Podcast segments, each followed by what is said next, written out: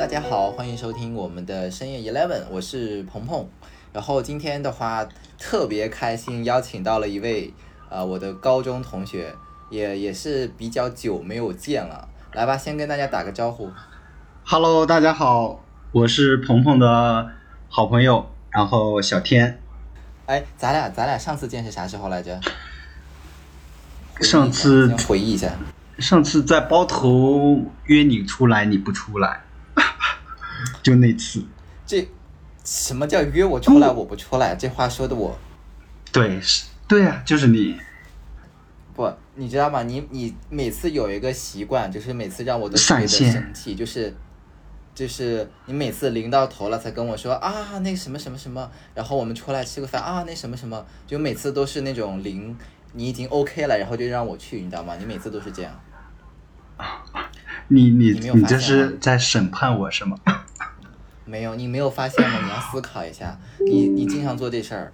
除了你，还有另一个朋友，就是你们特别喜欢搞这些事儿，就是要么一个发短，一个他是发短信不回，发信息不回，然后我就得打电话，然后你呢是临了临了，然后约约我出来做点啥，就这种，嗯嗯嗯所以你要思考一下，对，嗯，反思不然的话，我们的，友谊小的小船可能就要翻了。翻不了。嗯，行了啊，咱们今天聊的话题不是这些，不扯这些，今天主要是想聊聊啥，就聊聊你裸辞以后的精彩精彩生活。啊，你跟我前段时间不是跟我说你裸辞了吗？裸辞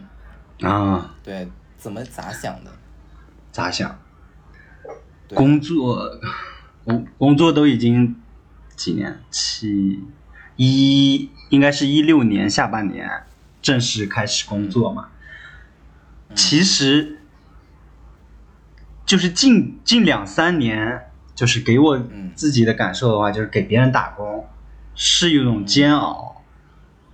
之前的话，就是肯定还是从在校生转班转换成一个员工的一个过程嘛。然后，但是近几年就是通过自己的经验积累嘛，所以的话就是，尤其是近两三年，就是特别的，就是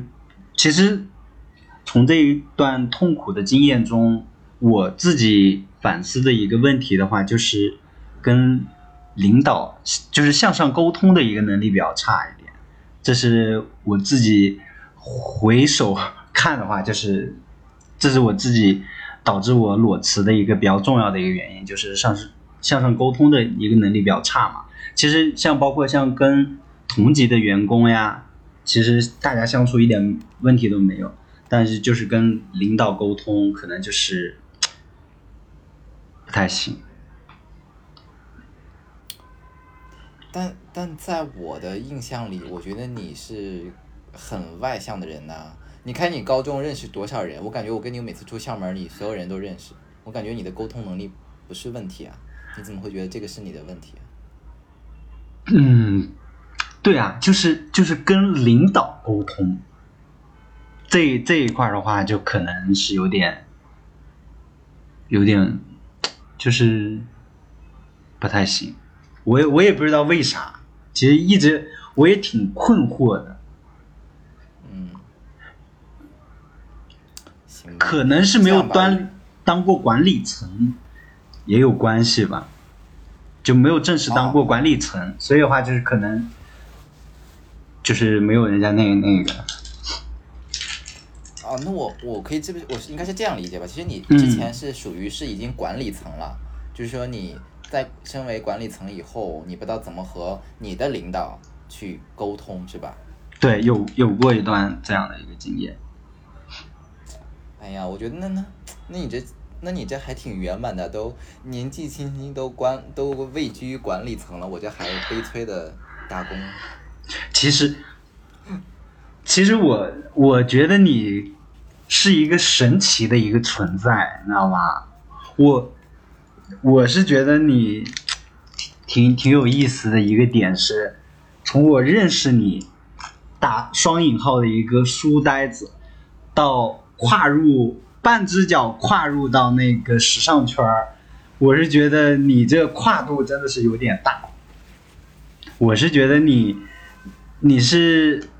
应该是从大学之后，可能这块儿你是怎么想的呀？怎么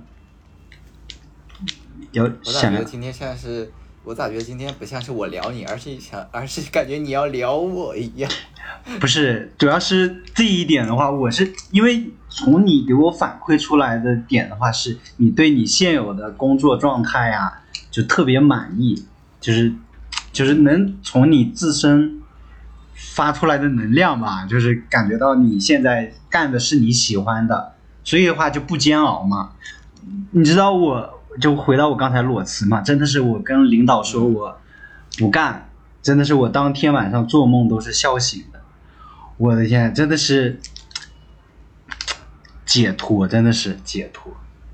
当然是我我是这种状态嘛，我是裸辞之后的一个开心，你是在享受工作中的一个开心，那是不一样的嘛。所以的话，我是挺感兴趣你这一块儿的。好吧，那作为对吧？作为同龄人，我就简单的跟你分享一下。其实咋说呢？我其实虽然咱俩联系不多，但是我知道你的工作挺工作量是挺大的。我记得我每次跟你聊，你都说啊，我在我在加班，我在干嘛？反正我觉得你确实是比我肯定是要累很多。就像你说的，哎，我为啥一开始半只脚踏入时尚圈儿啊？也可以这么理解。嗯其实嗯一开始你也知道，我最开始在青岛那块儿做，一开始是做家电培训嘛。嗯但是嗯后来我去了成都以后，我就觉得那半年我过得特别的黑暗，那个公司又很轻松，我感觉我在养老，所以我就在想我到底想要做什么。然后我就突然心里有个声音告诉我说，你必须要去尝试尝试服装行业。当时有个同事他他还其实会有点嘲笑我的那种感觉，他说啊，呃，服装行业难道都难道是肯定是要有很高的要求啊？起码都要是服装行业是呃毕业的人呐、怎么怎么样？但是我觉得，我说我，我觉得我，我觉得我可以，我觉得我从小我就很喜欢衣服，啊，然后我觉得我可以，我就内心很坚强，告诉我可以，我就去面试。当然了，也不是很顺利了，我面试了三次吧，第四次来广州才进入了当时的那个我的前前前公司吧。然后呢，当时那领可能他们也是因为走了很多的老人，然后呢也面面对招聘这样的一个缺口吧，觉得哎觉得我好像性格也蛮合适的，然后就待下来了。当然了，虽然只待了一年，但是让我觉得哎，我发现我确实很喜欢。我觉得我我对比起入大多数的对行了打工人，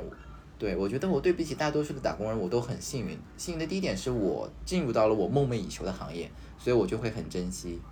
第二个的话，我所在的这个岗位就培训岗，也是我非常喜欢的。就是我从刚毕业参加工作以来，我就是做培训。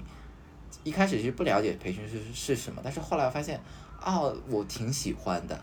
后来其中去了成都半年，那份那半年我是没有做培训，做了其他的岗位。但是后来做完那半年以后，才让我发现我是喜欢这个岗位的。所以呢嗯，当我再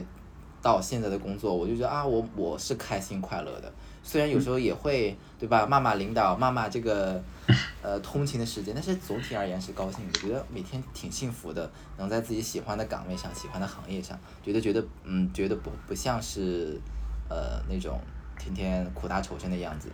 我觉得这个是我自己挺幸运的一件事情，找到了自己喜欢的行业、喜欢的工作，所以我现在其实是挺知足的了。嗯，反正嗯嗯，其实其实你这几段工作经历的话，我也有有有有知道嘛。嗯其实都是在一次次的试错当中嗯来转变的。但我我跟你不同的点是，应该是一七年之后，我就是在一个行业里面，只是说在一个行业里面，就是同一品牌嘛的不同区域来回转，所以可能是新鲜感。对我是觉得新鲜感这个对于我来说还挺挺重要的一个点，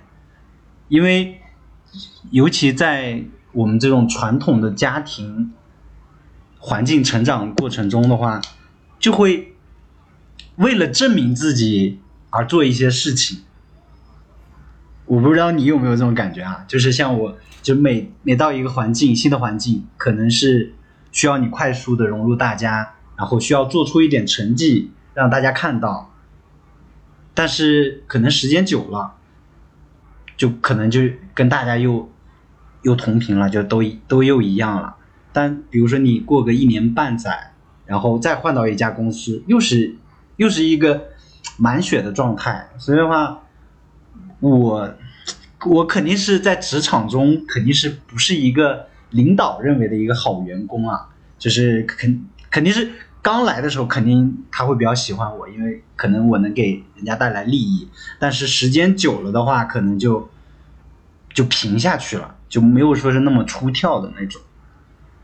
所以的话，我就是本着对自己负责和对领导的一个负责的话，就可能是自己更更适合自己干，就是也是一个喜欢自由，不喜欢管束，真的是，真的是这样子。反正我觉得很多工作，大多数的内容就是重复。那天我也看，无意中看抖音，然后有人说有个明星吧，就说了一句话，他说其实大多数的工作都是在重复重复。后来我想想，确实是哎，因为我觉得我和你有一点相似，就是说其实我也是需要一些新鲜感的。就是如果你让我一直做那些非常重复的事情，我其实也感觉挺无聊的。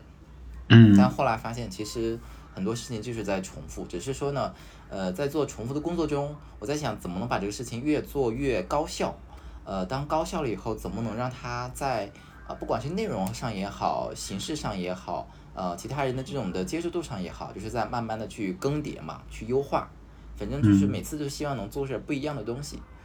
呃，其实回到职场，我觉得我也和你有相同的困扰。就好比我现在来了深圳这个公司，你说你们之前不是发过吗？说我们公司啊，超美的漂亮，真的是。刚来其实好好自卑。就是我觉得我很难融入这个公司，我是觉得你们的同事应该会很有趣，因为其实咱们都属于艺术板块，可以这样就是大一点的范围来说都是艺术板块的，就是其实都是相通的嘛，可能是你们更实体一点的那种啊，更能接接大众一点的嘛，我是觉得没有必要。自卑，我我我感觉你自卑的点可能就是外在，人家可能是穿的呃，就是衣服呀之类的，可能就很 fashion 的那种感觉。但是我为什么咱们这么多年，我其实一直很欣赏你啊，我是觉得你身上没有我没有你身上的一个点是什么高高知，你知道吗？我就觉得你才是一个知识分子，你知道吗？我就感觉我就吊儿郎当的那种，所以话大可不必啊。你像在时尚行业有，嗯，像你这么有文化的其实很少。还，过了过了，夸上天了还就是就是就是你这边的话，肯定是治涵养的话，肯定是要更多一点嘛。没有了，你说的真是把我都捧上了天。呃，其实。用自卑来讲也不太正确，我觉得更多是不自信，因为一一方面像你说的，就是你会觉得突然啊，原来这个公司真的是对人的形象要求很高，就他们在招人的时候都会卡身高啊，卡颜值啊，卡什么呀？然后我们的那个人力的负责人还有时候之前还跟我们开玩笑说，哦，我们进入马斯菲尔，看来我们都是颜值还是在线的，如果颜值颜值太不在线都进不来。我说哦，原来我还是颜值在线的人。就是我们会有时候会调侃，其实这个对我来讲，它不是我目前很让我就是不自信的这个因素，因为其实你想，我又尤其进入服装行业，其实我已经面对了很多那种很多很多的坎儿，所以所以这方面对我来讲，其实呃不算太重重，更多的是我觉得我之前公司的我前公司积累了很多的优势，我在这儿发挥不出来。嗯，觉得哎，这个好像我原来很觉得很重要的点，在这儿反而它其实不是很重要。当我其实我作为培训师，我很期待那种讲台感，就是我觉得我讲课，我在那个讲台上，我是非常自信的，因为我觉得我有足够的经验、足够的学识、足够的技巧，就是能把这个课程讲得很好。哎，但是来了这儿发现，哎，好像我的讲课的这个频率会少很多，反而更多的是一些这种统筹类的、幕后类的工作、后勤类的工作，包括很多我们之前前公司可能很重视的东西，但是放在在这儿以后，它反而其实就弱化掉了，因为本身品牌，呃，一个是快时尚，一个是偏轻奢类的，就大家要的东西不一样，瞬间会发现啊，自己的心理落差很大，就刚开始就不适应，就调整不过来。嗯，就觉得啊，自己的优势展示不出来，然后自己的这种特别喜欢的点，就慢慢的就在消散。当然了，我觉得，呃，虽然可能换了个环境，其他的东西可能呃就是暂时性发挥不出来，但是我发现慢慢自己也培养了其他之前可能自己不擅长的或者不太喜欢的东西，哎，反而做的做的有感觉了。我觉得，我觉得这也是一个收获吧。其实当当你把那个你们公司的那个照片发过来之后，我心里面真的是，真的是点大拇指。我是觉得，我是觉得能进那个公司的人真的是好牛逼啊！真的是太棒了。哎呀，我跟你说，这个真的是就太巧了。我一开始我我对这个公司我也不了解，我当时找工作其实是重点是聚焦在广州的。后来觉得广州的工作实在太少了，薪资也不太好，我就开始往深圳这块看。然后这公司发出邀约以后，其实正好过年，马上就要放假了，他们约我面试，我说我去不了深圳，我们只能线上面。线上聊完了以后，其实我我对他们也没有那当下就觉得我很想去的那种感觉，就是我也不是很了解这种偏呃成熟的女装是什么样的，我也不太了解，所以我也没当回事儿。后来年后以后，他们又约我。聊，然后就是让我一定要去线下去他们公司。然后当我去了看这个公司，哇，好漂亮，就像个城堡一样。哎，瞬间我觉得这个公司很有艺术的气息。然后又聊完以后，哎，他们很认可我，就是当下就觉得哎，就是蛮欣赏我的。然后我当时觉得啊，我觉得我好像还不太能配得上这个公司这个岗位。当时会觉得很怀疑自己。也是和别人聊了好久，他们说其实这个公司他既然选择你，肯定是看到你身上的亮点，才慢慢慢慢接受了这个事实。啊，后来年后就提出了离职，然后就过了进进入这个公司，也是有过一段小小的这种的自我认可吧，觉得啊我怎么会可能会进入这样的一个公司？觉得天呐，你也是个机遇，说是，你你你真的是你你配。我感觉咱俩的工作这个这个经历还是挺相似的，都是各都在各处跑。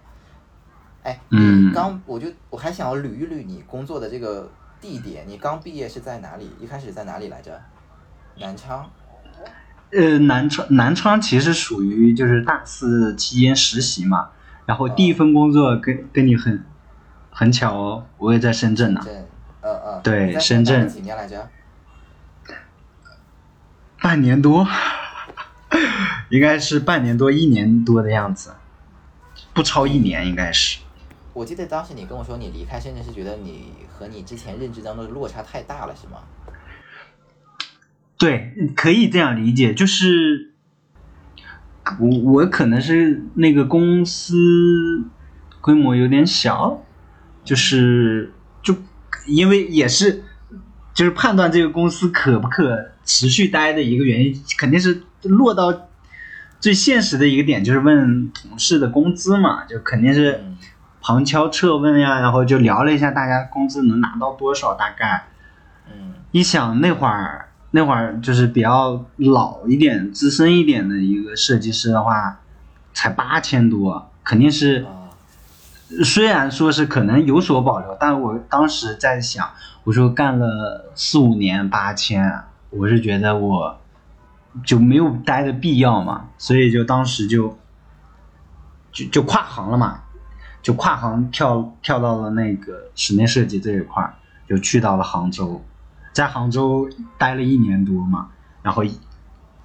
就就回到内蒙古了，嗯，然后你。应该应该是在内蒙古，应该是在私人老板是吧？相当于是代理商的那个。一直也是，就是就是包头、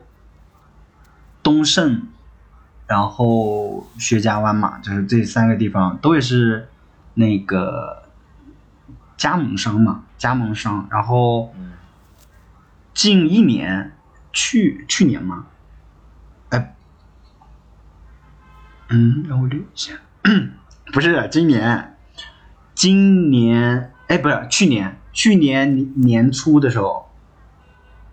进的那个啥，进的那个总部，进的我们总部，嗯。然后就是飘了一年，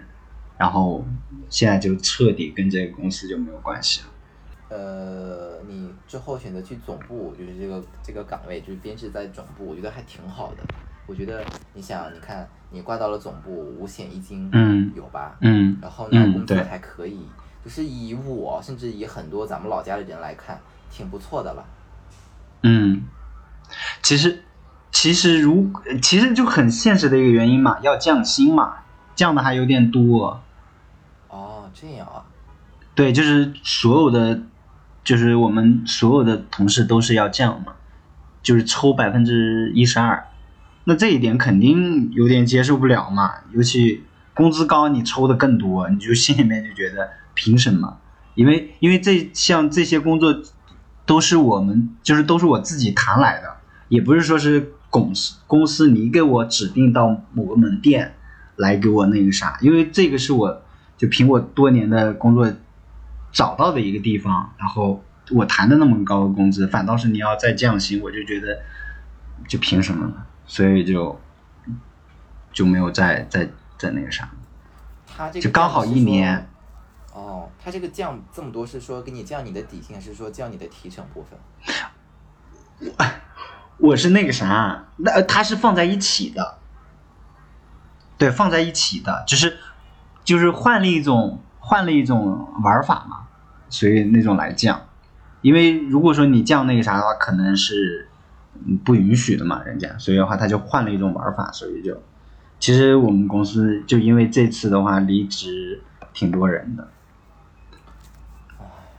确实，哎反正也挺有趣的。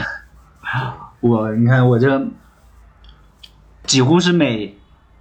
每离职一次都要出去玩个半个月。是我已经就可能累了，可能是想出去玩儿而辞职了。反正近确实尤其是近嗯，尤其近两三年，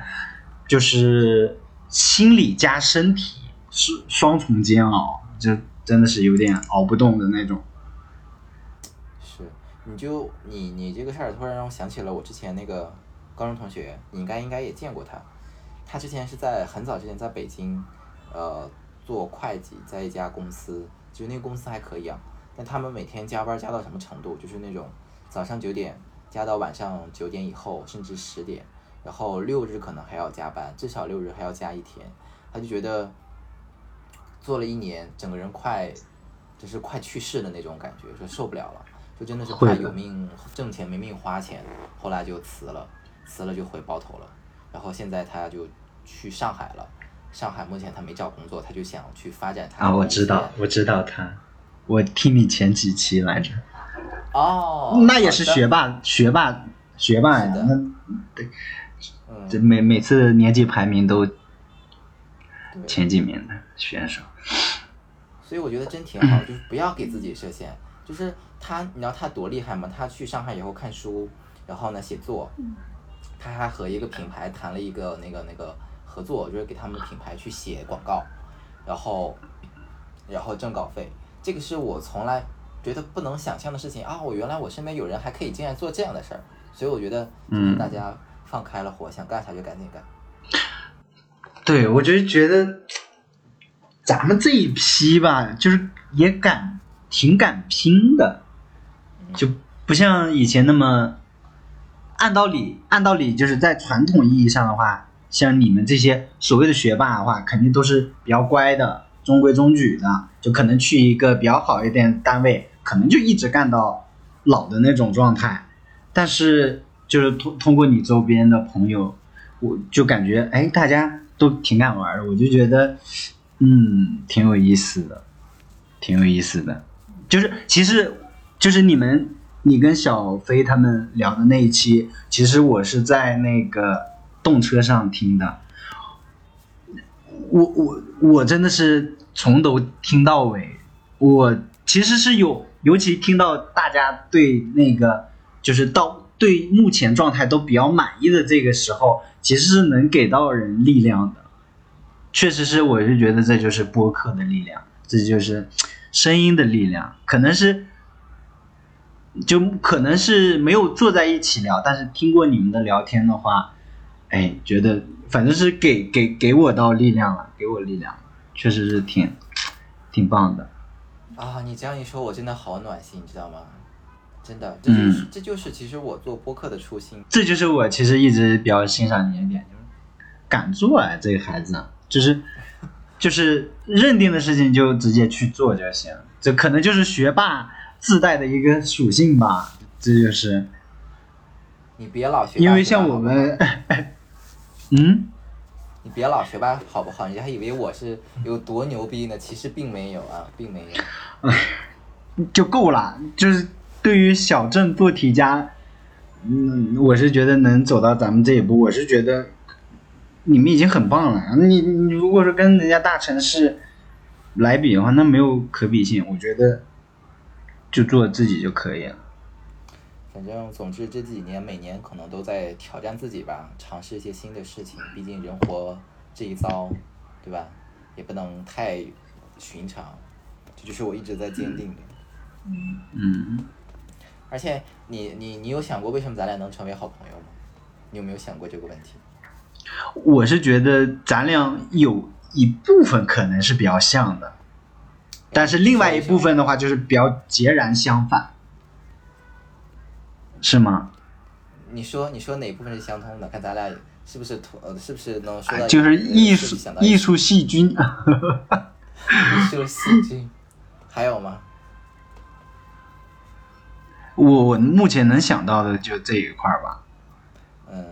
其实咋说呢？我刚开始一开始呃，就是最开始的那时候跟你接触的时候，其实我是你吸引我的点是因为你的性格很好，就是因为我我很腼腆，所以我就很羡慕那种啊，就是那种性格很外向，是和别人谁都能聊得来的。这个是觉得我我我觉得这个像能力或这种呃怎么讲这种特质吧，是我缺的，所以我就特别欣赏有这种特质的人。第二点，我觉得咱俩都是，哦，咱俩其实都是那种比较喜欢自由、喜欢内心有点不羁的人，嗯，嗯。就是很有自己的想法，然后很很有野心，很很容易去做点什么乱七八糟的事儿那种的，就想就想做什么就赶紧去做。其实我我是有这样，我其实我是内心是这样的人，只是我并没有通过我的外在表现把它表现出来，让别人看到，哦，原来刘鹏是原来鹏鹏是这样的人。啊，或者是他哦，原来他还有这样的想法。其实那个时候我只是一直在包着自己，所以你看我大学毕业以后，我就开始一直尝试这个尝试那个尝试那个，其实那个都是我内心当中封了很多年的东西。嗯我觉得这方面咱俩有共同的特点。嗯，最近我不是裸辞之后就频繁的出去玩嘛，我其实也一直在在想自己真的是想要怎样的一个生活，真的是比如说是啊，那你就真的是可以全国各地跑，就是你想要的自由吗？其实并不是啊，有时候可能你玩完一趟超级累，但有时候你可能没出去玩，就是抬头抬头看一下天空，或者看一棵树啥的，就可能也就是很很放松啥的啊。我反正我其实我目前还比较纠结嘛，因为上次五一嘛，五一我去南京找我朋友玩，玩了几天，就他他就约我想去新疆那边玩嘛，新疆和内蒙古走一圈，甘肃那边就刚好是就那个啊，那会儿我就想，我说那我就再走一次，就真的是为了自由再走一次，为了自由再出走一次，啊，其实就是很很很很纠结啊，其实我不知道你对自由的一个理解是怎样，就是其实我我完全可以理解你现在的处境嘛，因为我我也相同嘛，可能就是从小在周遭的父母或者是老师或者朋友就觉得你啊是一个听话的孩子，就一直听话惯了，就是可能就按照人家说怎么办你就去怎么办，但就是慢慢自我意识，包括像经济独立，我觉得这一块也挺重要的一个点。对你可能肯定是经济独立了，你才可能是能做一些自己想做的事情嘛。所以就可能就工作之后，为什么咱们都是北方嘛，就最北内蒙古跑到了最南方那边，一直飘来飘去，飘来飘去。其实应该你之前也问过，为什么就突然回？其实很多人问我，就是为什么突然你就回到内蒙古工作了？啊，那会儿其实我其实也是因为就觉得在外面就是没有根嘛，真的是没有根，就是无论说是说感情还是说是亲情这块儿，因为其实我完全平时我可能是在你面前我话多一点，在其他朋友面前哎也也还好，就是玩的比较好一点，可能就比较疯狂一面，但是平时的话可能话不是特别多的一个人，甚至不说话的那种状态啊。所以的话，我的两面性其实还挺挺大的，啊，挺大的。哇，那那确实真的是，看来真的是太多年不见，包括可能咱俩没有工作上的一些的这种相处，我会觉得想我想不到你私下原来还会这么安静。你给我的印象一直是那种很开朗、很活泼，出去校门真的是我感觉见谁你都认识。天天为啥？因为咱们那会儿相处的一个段时间就是学校嘛，就是高中高中那段时间嘛。但是包括像上了大学，上了工作，那都多少年了？其实就是其实外外在性格的话是比较活泼，但是私下深夜可能就是比较安静的那种。是是，其实为什么说是你在在你看来我是比较安静的那个？哎，不不不，在你看来我是比较外向的一个，是因为你太安静了。我就是，哎，我就觉得，哎，我说为什么你要这样？我说可能是想把你往出带一下的那种，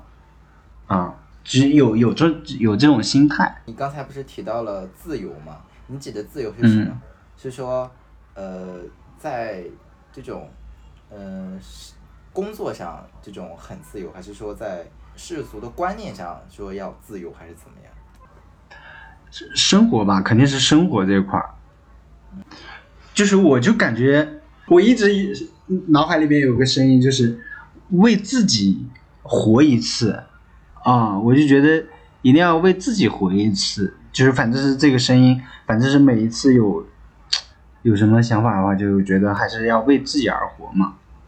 就是一直这个声音是那给到我其实就我对你的了解，包括你这几年的经历，其实我觉得你应该都是在走自己的路吧，应该并没有说呃让世俗所牵绊太多吧，我感觉啊，这是我的个人认知啊。啊，也倒是，也倒是，但是其实，嗯，怎么说呢？其实家里面真的是，真的是极度支持我，就是去南方，全力支持，就是啊，就是各种各种方面都支持嘛。但是就是到了适婚年纪的时候，就是会给到你一个声音嘛，就就大家都都有的这种问题嘛，就是说啊，那你可能是要考虑这方面了。啊，考虑这方面，因为我本身的一个问题，因为我是近一两年还成长的会比较快一点，就可能相对于成熟一点，像我之前真的是跟跟一个小孩是没有区别的，真的是就压根就不会说想这些，真的就天天就是玩吃，就乱码七糟，就根本不会说想那些。虽然可能你呃生理年年纪已经到了，但是你的心理年纪一直是停留在那那个阶段啊、所以的话就是是不一样的。所以 我是像你说的，我其实，在你看来的话，是一直比较自由，但其实也是一直比较自由的，但是就是就还有一个就是说，可能对我来说的话，可能就是说，可能是对我过去的自己说，该长大了，就是可能是这样子，就是说可能是该长大了，该收心了，对，是这样的，可能是肯定是每个人在不同阶段遇到了一些事情，可能就是说心理啊各方面就会转有一个转变嘛，就就今天嘛，其实那个词是刚才跟你聊天，我就突然想到，就可能说是就可能要该长大了啊。啊，你一提到这个词儿，我真的感触感触很深。我记得有一期我也提到过，我们领导突然跟我说，跟我聊天嘛，就提到的说，鹏鹏，你三十岁了，他说你你要时刻记得你自己三十岁了，你肯定得要有三十岁的那时候的状态。但是我就在想，我也有三十岁的状态呀，为什么很多人就是他说很多人给你的反馈就是你看起来很单纯。然后呢，很佛系，然后呢，很，很就是就感觉像是刚出门的大学生一样。我说我不知道为什么会给人这种感觉，但是我觉得我其实，好像我觉得我还蛮有三十岁的感觉的吧，就是我做事儿什么的都也还蛮稳的，可能就是我的这种整体的感觉让人觉得还是不够有三十岁那种职场人的那那种气质吧，可能。所以我一直在纠结啊，我到底要不要成熟起来？我也不知道什么什么样才算成熟，对。嗯，这个我帮不了你，我可我可能比你更更那个啥，更更需要。但其实有时候，但我是觉得咱们这个行业。又不像说是一些金融行业非常需要你成熟呀，面对客户什么之类的，但我觉得没有搞得那么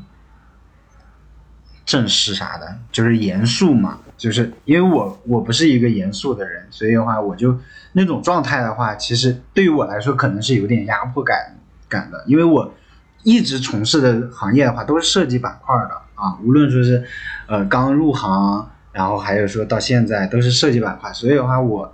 那种状态我是没有遇到过的，也是不需要具备的一种状态嘛。所以的话，因为设计师嘛，你你那么严肃，我就觉得，嗯，不是我们需要的一个调性。嗯，但是回过头来说的话，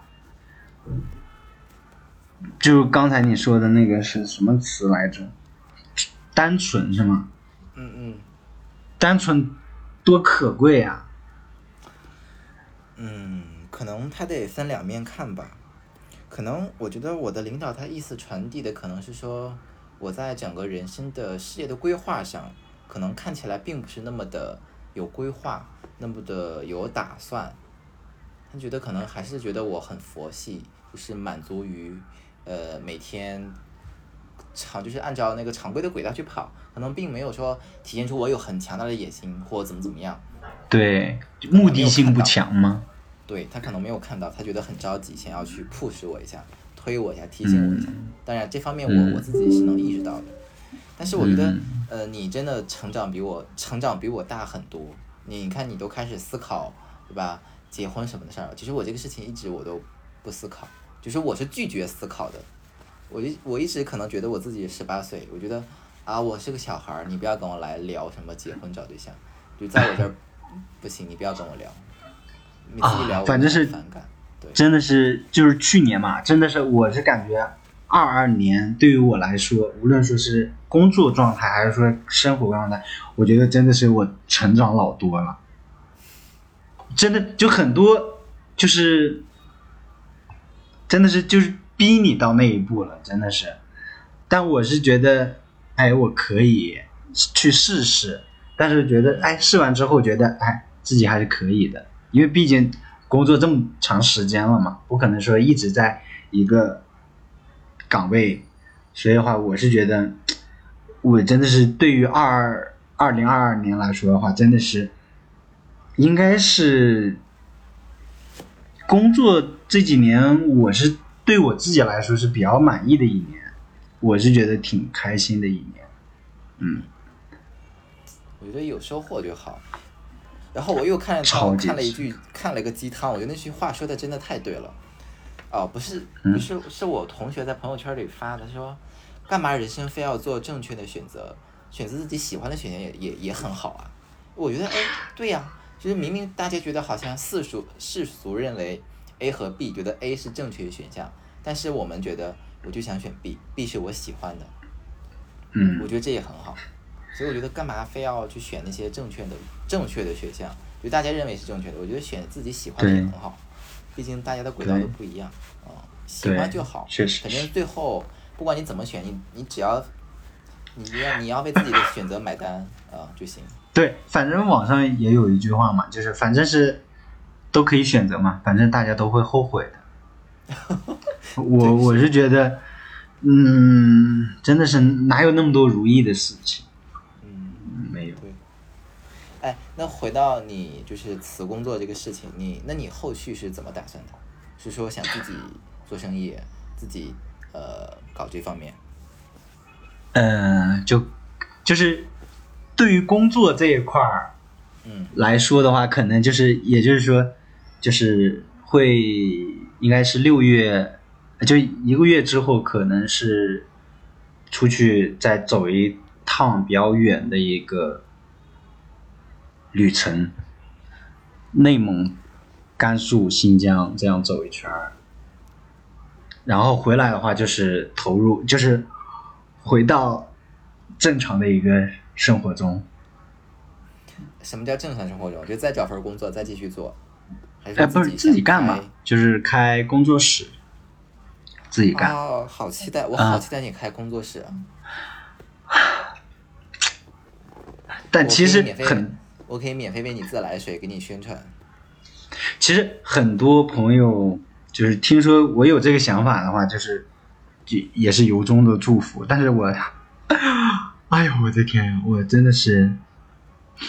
我是觉得，就对于我来说的话，可能是需要这样做了，嗯，真的是需要这样做了。嗯，你就我自己也是比较期待的你你就想一件事儿，你能不能接受得了失败的后果？你愿不愿意失败失败的后果？我我完全可以，因为其实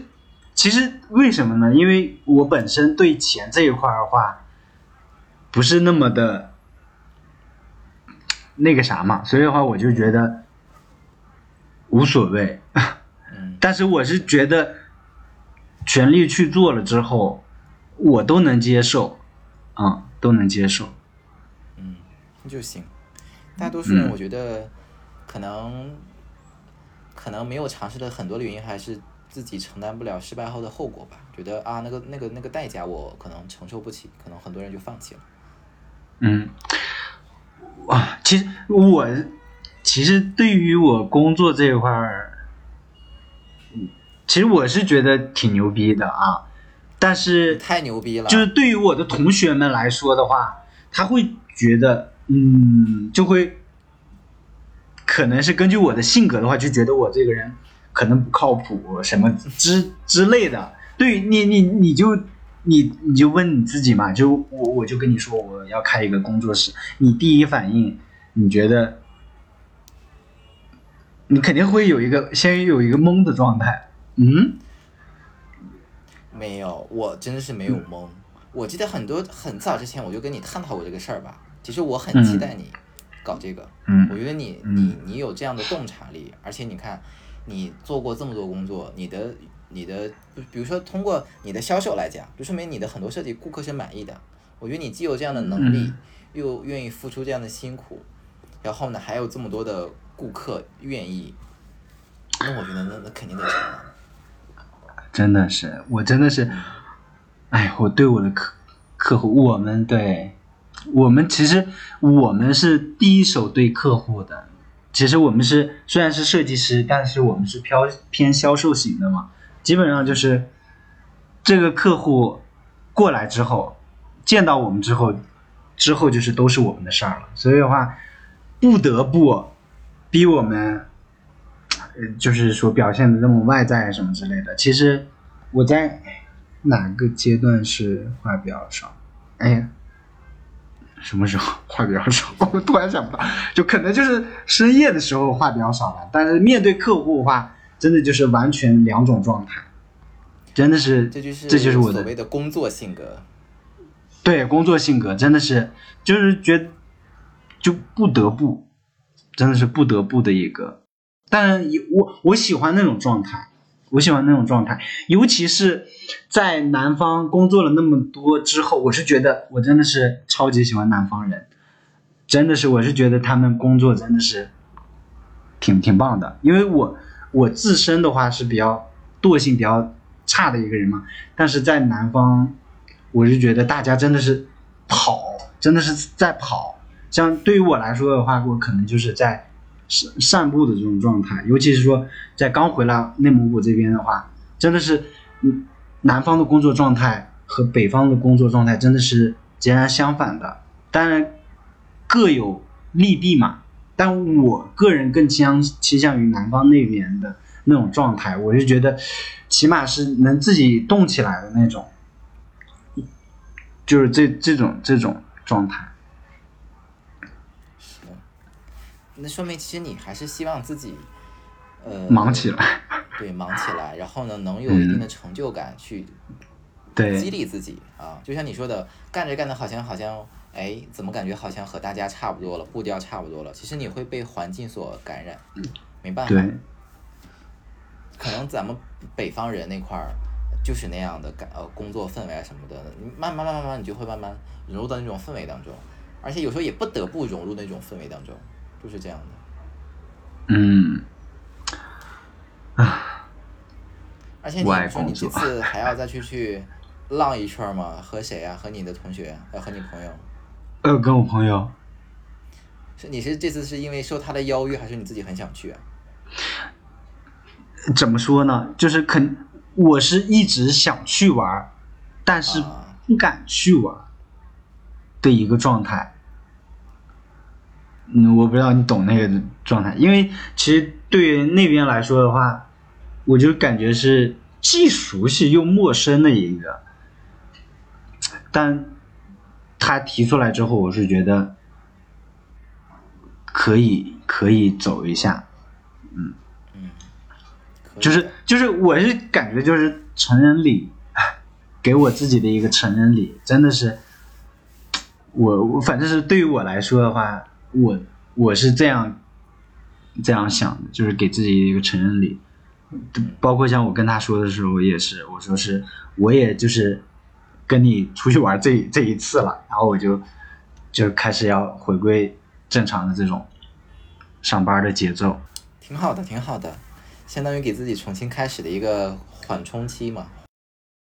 本期呢，主要和我朋友聊了一下他为什么想要裸辞，以及整个裸辞期间的一些经历的事情和他的心得。包括呢，他也提到了他裸辞之后呢，想要和朋友去自驾，去内蒙古、去甘肃、去新疆走这个丝绸之路。那我也很期待他的这一次自驾的这个。旅行，那也希望之后他有机会也可以邀请他来分享他这一次自驾游这一路所遇到的有趣的人和有趣的事。好了，那我们今天的节目就到这里了，拜拜。